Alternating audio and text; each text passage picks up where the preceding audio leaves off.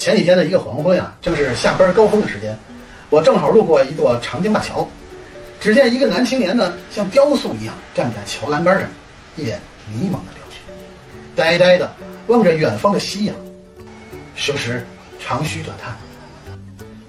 我感觉他是想在这个地方寻短见、跳江自杀。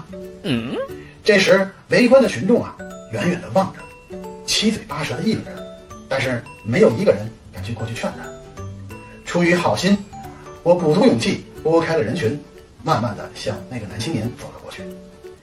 在离他七八米样子的地方，我小心翼翼的开口说：“兄弟，人生没有迈不过去的坎儿，有啥想不开的跟哥说。”听见我的声音，他扭过头，一脸局促纠结的表情，犹豫了一下，开口说：“大哥，你说我活着还有意义吗？”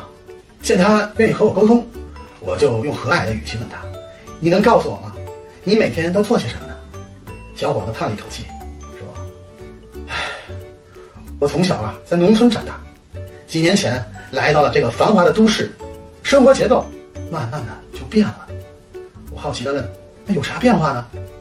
小伙子继续说：“我经常开着车呀，就在城里到处转，南来北往，东游西逛，疲于应付各种各样的女人。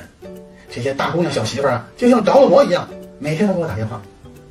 哎呀，烦了，累了，这样的生活啊，实在没啥意思。正在我琢磨如何继续开导他的时候，突然从人群里窜出了一个中年汉，冲到了我面前，对小伙子说。”阿勇，阿勇，终于找到你了！你怎么能说生活没有意义呢？如果没有你这样的人，那天网店不就是关门了吗？赶紧吧，客户都催了一下午单子了。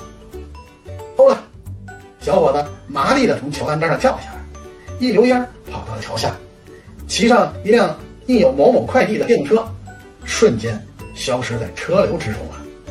我呆立在桥上，彻底蒙圈了。